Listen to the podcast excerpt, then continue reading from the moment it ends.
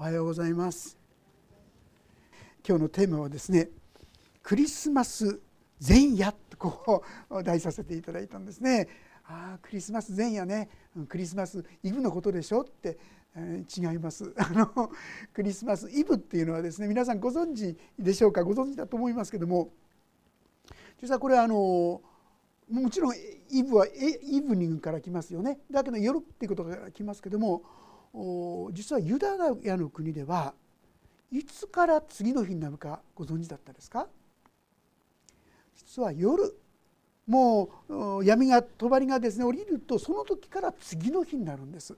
日本では朝が明けたら次の日になりますが向こうでは夜が来ると次の日になるんですね。そういう意味でクリスマス24日の夜っていうのはユダヤ的に言うと25日なんですね、まあ、ちなみにこの25日っていうのもあの本当にその日だってことじゃないんですよ後からそのようにその日をクリスマスと定めた実はロシア正教なんかを見ますとですね1月頃にクリスマスなんかもしてるところもあるんですね。でも言えるのはクリスマスとはクライストマスミスキリストのミサっていう意味なんですよ。キリストを礼拝するところ祭儀っていうんでしょうか神様を称えるそういう時ということになりますね。でこの前夜というのは題しさせていただいたっていうのはこのクリスマスに一体どういうことがなされどのような中でクリスマスを迎えたんだろうかということ分かっているようでちょっとお伝えしておいた方がいいかなと思うことをですねこの箇所からお話しさせていただこうと思ったわけであります。それはご存知だったと思うんですけどもイエス・キリストがどこにお生まれになるかこれはもう昔から分かってたことだったんですね。旧約聖書の三箇所というところに記されていますがベツレヘムという町これはイエス・キリストが生まれる数百年前に書かれたものの中にベツレヘムそこに救い主が生まれるよと予言されていたの。でもね現実のことを言いますとこれちょっと難しい状況の中にあったんです。どういうことかイエス様のお父さんとお母さんはどこに住んでいたかと言いますとナザレという町です。ナザレというのはイスラエルの国の上の方にガイラヤ湖という湖があって下に死海というのがあるんですがそのガイラヤ湖のちょっと脇の方にあるでそこからベツレヘムまでは百数十キロ百数十キロと言いましてもすごいんです。もう校庭をですね1,000メートル以上ですね校庭をこう登ったり下ったりするそういう場所ですから簡単じゃないですよ。ある人は1週間ぐらいかけてその時間のところを行ったんじゃないか。当時は徒歩しかありませんからね、まあ、そんなところを行く。さあマリアの状況はどうだったですか？ご存知だと思うんですがお腹にすでにイエス様がいて臨月。とんでもないですよねそんな時にですねずっと遠くまで歩くなんて考えられないことですがこういう状況になったのは実は一つの歴史的な出来事があったからなんです。それが2章の一節に記されています。その頃全世界の住民登録をせよという勅令が皇帝アウグストゥスから出た。いかがでしょうこのアウグストゥスあら世界史でやったかななんてですね そういう方もいらっしゃるかもしれませんね。この人はローマ皇帝ローマの国の帝国の初代の皇帝です。それまではですね内紛と言いましょうか内戦がいろいろあって混乱してたんです。これをこのアウグストゥスが平定してローマに平和をもたらしたそういう王様。パクス・ロマーナってこう言いますけどもローマの平和。約それが200年も続いたんですねその始まりがこのアウグストゥス彼だったんですね。でその彼がやったことが何であったかと言いますとそれぞれ住民登録をせよこれは税金を取るためにですねしたんですけどもそれぞれ住民登録住民登録はそれぞれの故郷に戻りなさいと。実はマリアとヨセフ特にこのヨセフのお父さん先祖は誰かと言いますとダビデの系図ですよ。そのダビデの系図で彼はベツレヘムという町に行って住民登録をすることになった。それでベツレヘムに向かったんです。そうでなければ普通であるならばナザレで生まれたはずなんですね。でも神様がそこに介入されたんですよ。出産が近づいてくるとこの救い主はベツレヘムで生まれることになっている、まあ、そんなことを分かってじゃないですがこのアウグススは神様に導かれて自然にこの住民登録をせよという勅令命令をですね出すことになったとこういうわけであります。まあ、そういうこう偉大な王様名君とこう言われていますけどもですから人々も言うことを聞かなきゃなりません。彼らもナザレの町からとぼとぼとぼとぼ歩くかロバに乗ってか分かりませんけどもずっとですね千百数十キロ何日も何日もかけてこのベツレヘムという町に向かったとこういうことだったんですね。2節のですねこれはキリニウスがシリアの総督であった時の最初の住民登録であったとこうあります。これもキリニウスという人はですね。歴史上に現れてくる人です。ただですねよく知られているのは紀元56年7年 AD67 年の頃に支配した。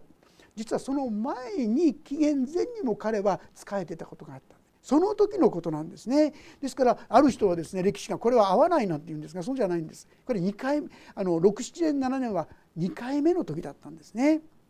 でも言いたいのは歴史上の出来事なんですよおとぎ話でもですね空想でもなく実際にあったことなんですよ。で3節人々は皆登録のためにそれぞれ自分の町に帰っていった。ヨセフもダビデの家に属しその血筋であったので分かりますよね。ガリラヤの町ナザレからユダヤのベツレヘムというダビデの町へ登っていった皆さんお腹に大きなもう赤ちゃんお腹が大きくなっているこういう中で百数十キロ大変なことじゃないでしょうか。なんか今ですね男性はその大変さは分かりませんけど保健所行くとあるそうですね。この妊婦さんの大変さなんかお腹重いのですねもう大変だって言いますよね。本当にあの妊婦さんがですね普通に生活することでも大変だとこう言いますがそれで百数十キロ行くっていうのが大変なことであります。さあそして五節身重になっていた許嫁の妻マリアと共に登録するためであった。ところが彼らがそこにいる間にマリアは月が満ちて男子の遺語を生んだ。本来ならこの住民登録をしてそして家に帰ってきてそして出産を迎えるはずだった。という意味でナザレで生まれるはずだったんですがなんと旅の途中でもう臨月生まれることになってしまった。彼らも予期してなかった。えー、こんなと思うような状況だったわけであります。で男子の遺言を産んだ。そしてその子を布にくるんで会話桶に寝かせた。宿屋には彼らのいる場所がなかったからである。会話桶って分かりますよね。餌箱ですよ餌箱。牛だ馬だいろんなものがですね食べるんですがよだれもボロボロボロってこう落ちるでしょう。匂いもついてるでしょう。汚いですよね。こんなところに生まれたばかりの赤ちゃん置きたいですか？置きたいわけがないですよ。でもそこしかなかった。宿屋がなかった。彼を迎えてくれるところがどこにもなかったって。なんと惨めななんと哀れなそういう出産でありましょうか。これがクリスマスの夜ですけども皆さん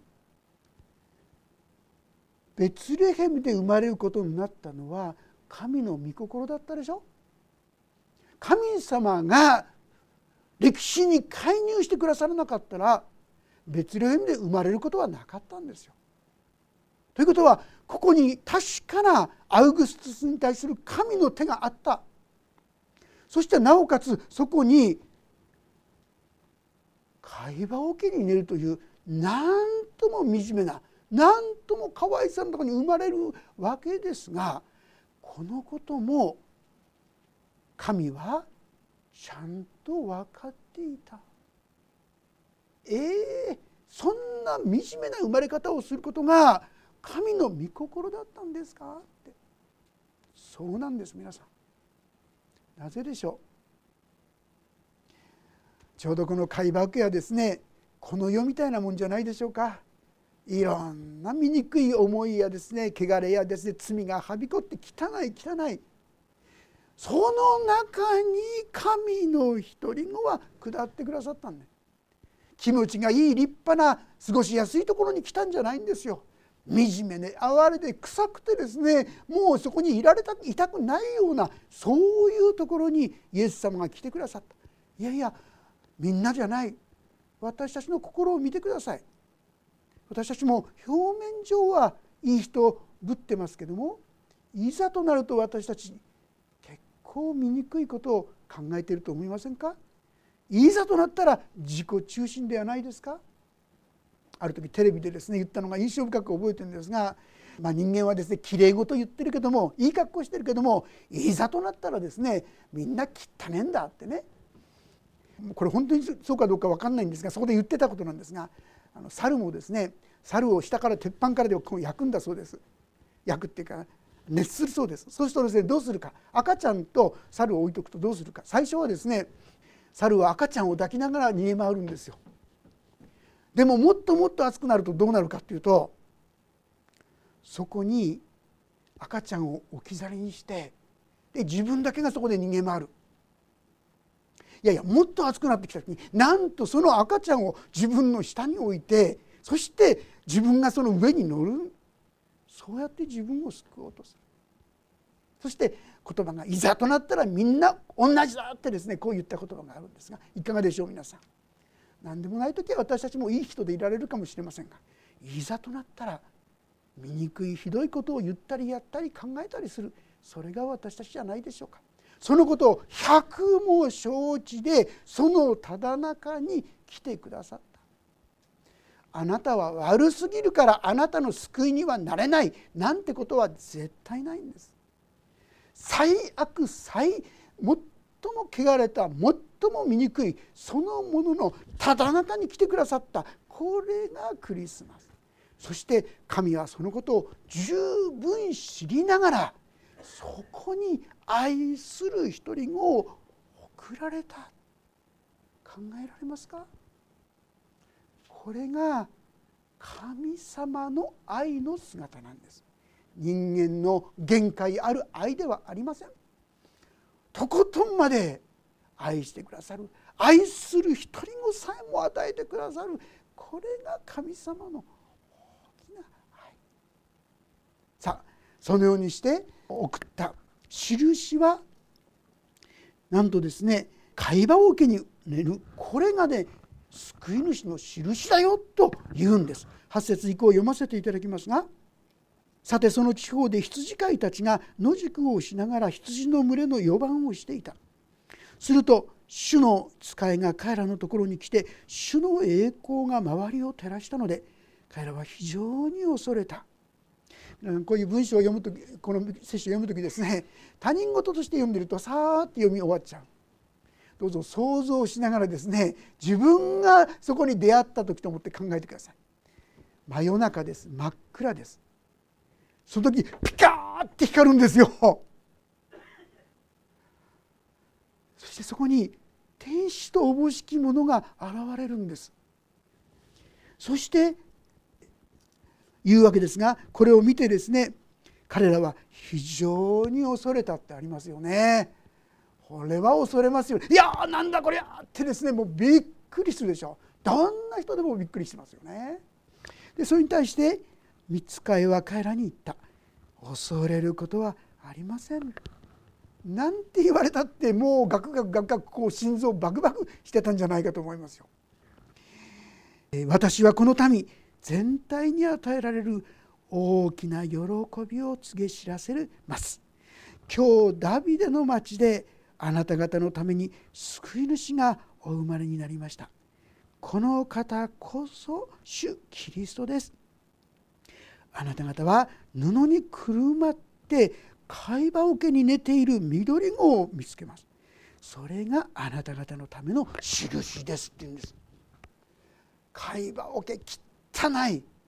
もう振り向きたくもない。そこに赤子が布にくるまれて包んで入れてあったら置いてあったらそれが救い主だああこれが神の御心だったんだなってことがはっきりわかるでしょ？そんなことをなさるんですよ。なんでですか？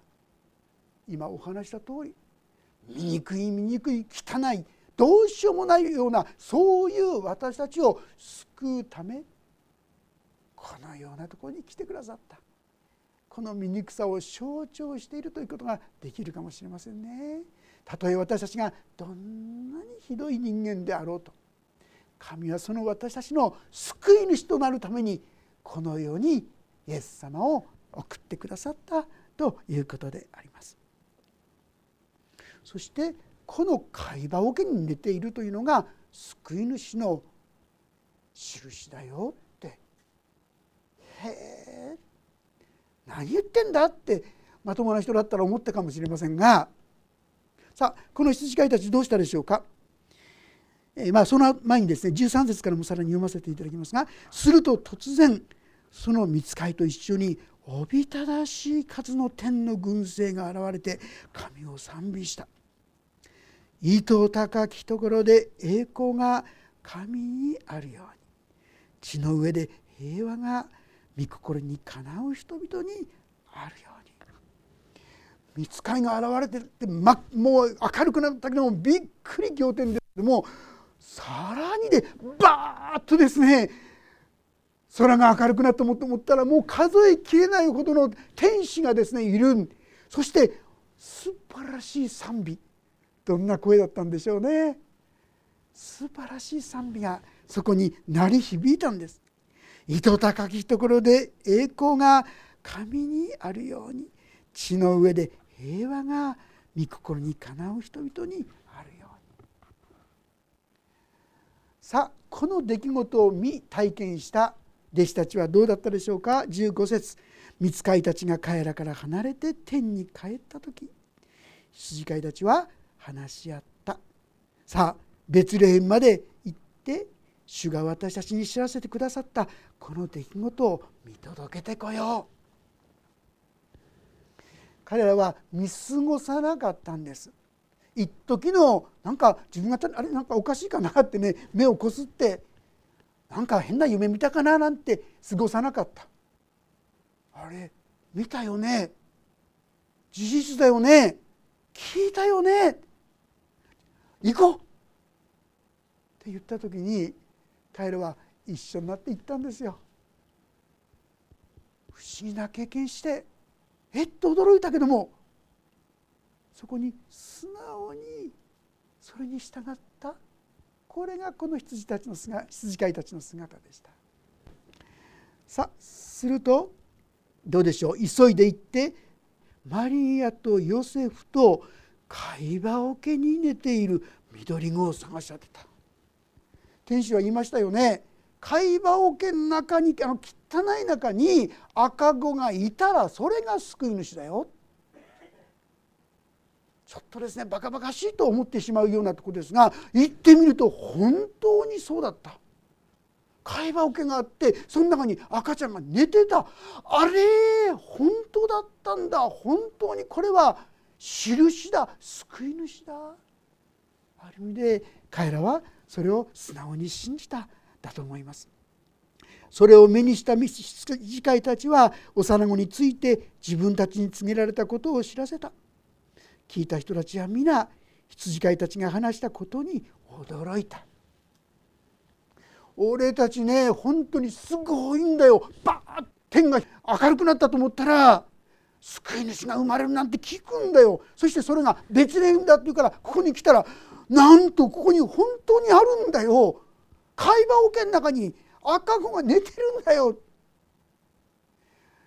まあ、それを伝えた時に人々はどうしたか。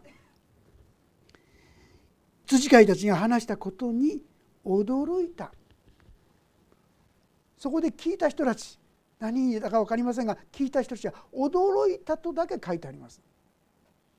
信じたとも受け止めたとも書いてないんです。これが多くの人の反応だと思いますね。でそれに対してマリアについてはどうでしょうか？19節。しかしマリアはこれらのことを全て心に収めて思いを巡らしていた。マリアという人はすごく感慨深い人のようですね。自分が見つかりによってあなたにの体に宿っている。精霊によって宿っている。なんて赤ちゃんが宿っているなんて言われた時にも彼女は最初はですねありえないです私結婚してないのにと言いましたけどもその後でそれを受け止めて思い巡らす。これはマリアの姿でしたね。さあそれに対して羊飼いは羊飼いたちは密記したことが全て見つかりの話の通りだったので神をあがめ賛美しながら帰っていった。本当だ本当だ。救い主が来たんだ。俺たちはその救い主に会えたんだ。彼らは単純に素直にこの真実を受け取って喜んで帰ることができたんです皆さん。さあ神様はアウグストゥスを動かして本来ならナザレで生まれそうなものをベツレヘムで生まれるようにしてくださいました。歴史の中に介入することができる方これが私たちの神様なんです。私たちはともするとですね自分のちっちゃな問題あのことについて助けてくださるこの祈りに応えてくださるこうしてくださるそういう神様のことを思い浮かべることが多いかもしれませんが天地万物をお作りになる。ヘブル書を読みますとですねいやそれどころじゃない宇宙全てをもですね清めるお方それがこのイエス・キリストですよ。そのようなお方ものすごいお方としてこの世に来てくださったこのことを私たちはきちんと受け取ってないような気がするんですね。えー、昔今ちょっと見つからないんですけどね「あなたの神は小さすぎる」って本があったんですね書いてくださった人。ま神様が実はちっちゃいんじゃないんです。あなたが神を小さくしちゃってると思いませんか？このぐらいの問題だったら神様なんか関わってくれるかもしれない。こんなでかいのはちょっと無理でしょうとかね。反対にいやこんな細かすぎるところまで関わってくれないんじゃないか。そうじゃないんです。大きすぎることも小さすぎることもない。あらゆることに間に合うと言いましょうか。聞いてくださるお方。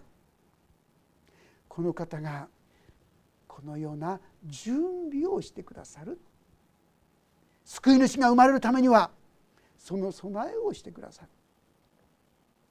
実はですね先ほど言いました生まれるためにそしてこれは他に何よりもこの救い主のことが全世界に述べ伝えられることが神様のご計画でした。そのためにローマの国はですねこの生まれる前に道が整えられた。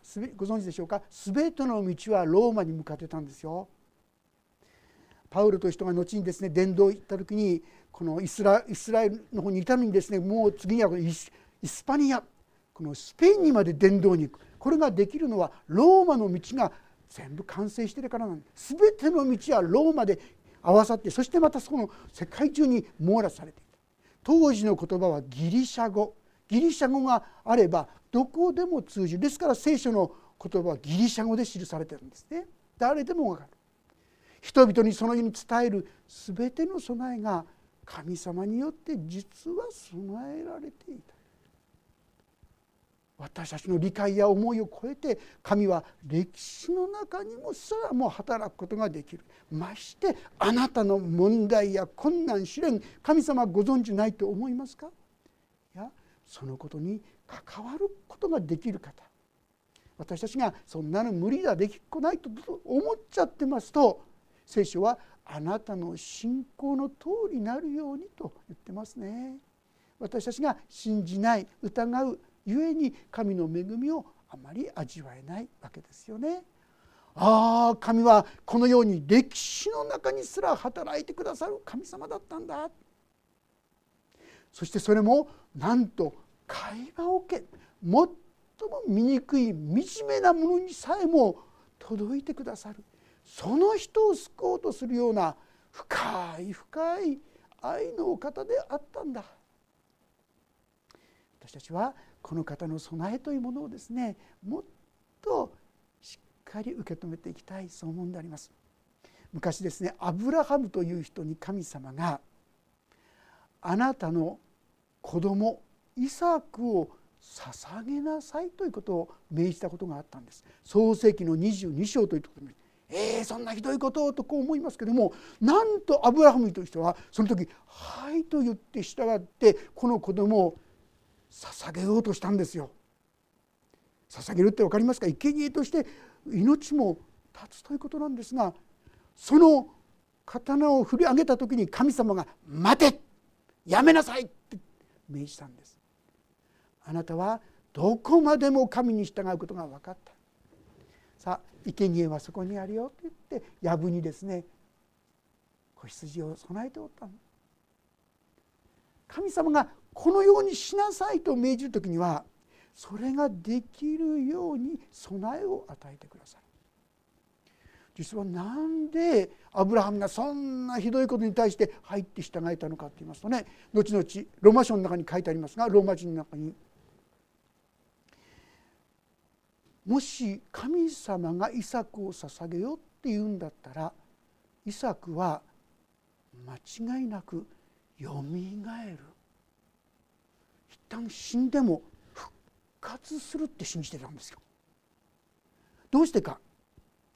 神様が約束してくださったことを違えるはずがない。神様はイサヤコブにヤコブの子孫を本当に星の数のようにいっぱいにすると言ってくださったんですからこのイサクが亡くなって終わりであるはずがない。だとするなら復活するんだ。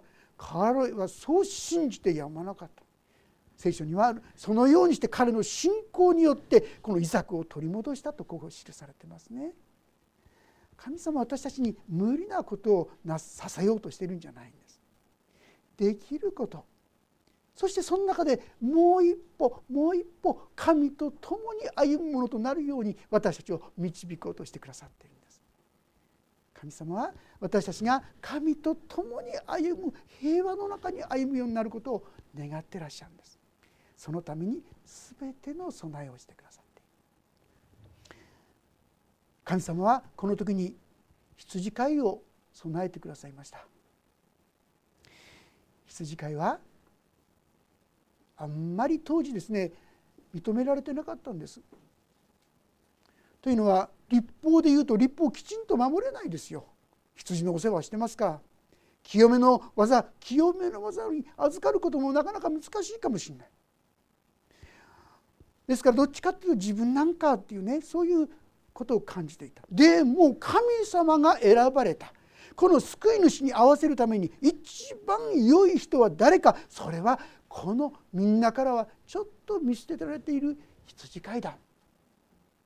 といってもこの羊飼いはねベツレヘムの羊飼いっていう羊っていうのは実はあの杉越の時に使う傷のない大切なその羊を育てるのがベツレヘムだったんですねそういう羊を育てたんですがとにかくそのような方正直言いまして羊飼い自身もあんまり自分のことをですねセルフイメージと言いましょうか自分を価値あるものと思えなかったかもしれないんですよ。なぜかって言いますとねユダヤのこの立法の中にはですね人のあの証人になるいろんなことの証言するためには2人の証言がなければ証言として認められないって話があるんですけどもその時羊飼いの証言はね認められないんですよ。羊飼い私が見たって言っても羊飼いあんたダメダメね違う人誰か他にいないのって言って。羊飼いじゃ認められなかったんですよ。悲しいですね。でも神様はなんとこのようにどっちかっていうと見下されていた羊飼いたちをまず第一の証人としてイエス様クリスマスの証人として立ててくださった。どうしてですか？神様は彼らの心をですね備えてたんですね人からどう見見られようと彼らは素直でした。びっくりしましたけどもそこで聞いたことを聞き逃しはしませんでした。ああそれなら見に行こうかなって見に行ったんです。見に行ったら本当に会話桶の中にいた。本当だ本当だ。これが本当の救い主だ。彼らは素直に受け取ったんですよ。だから彼らは喜びながら賛美しながら神を崇めて帰ってきたんですよ。それに対して多くの人は聞いてもあんまりびっくりも、まあ、びっくりはしたでしょうけどもそれ以上は何もしなかった。ああ神様はこの人のためにこの人たちを備えていたんだなことがわかるかと思います。神様は私たちにもこのようにして必要な備えを導いてくださる。私たちはこの方にもっと信頼して歩むことが必要大切ではないかと思うんです。ローマ人への手紙の8章というところを開けてみていただけますでしょうか？ローマ人への手紙の8章。31節から33節。そして3839ここをもし開けられたらご一緒に読んでみたいと思います。ローマ人への手紙8章の31節から33節。それではご一緒に言いましょう。3はい。ではこれらのことについてどのように言えるでしょうか。神が私たちの味方であるなら誰が私たちに敵対できるでしょう。私たち全てのためにご自分の御子さえも惜しむことなく死に渡された神がどうして御子と共に全てのものを私たちに恵んでくださらないことがあるでしょうか？誰が神に選ばれた者たちを訴えるのですか？神が義と認めてくださるのです。38から。私はこう確信しています。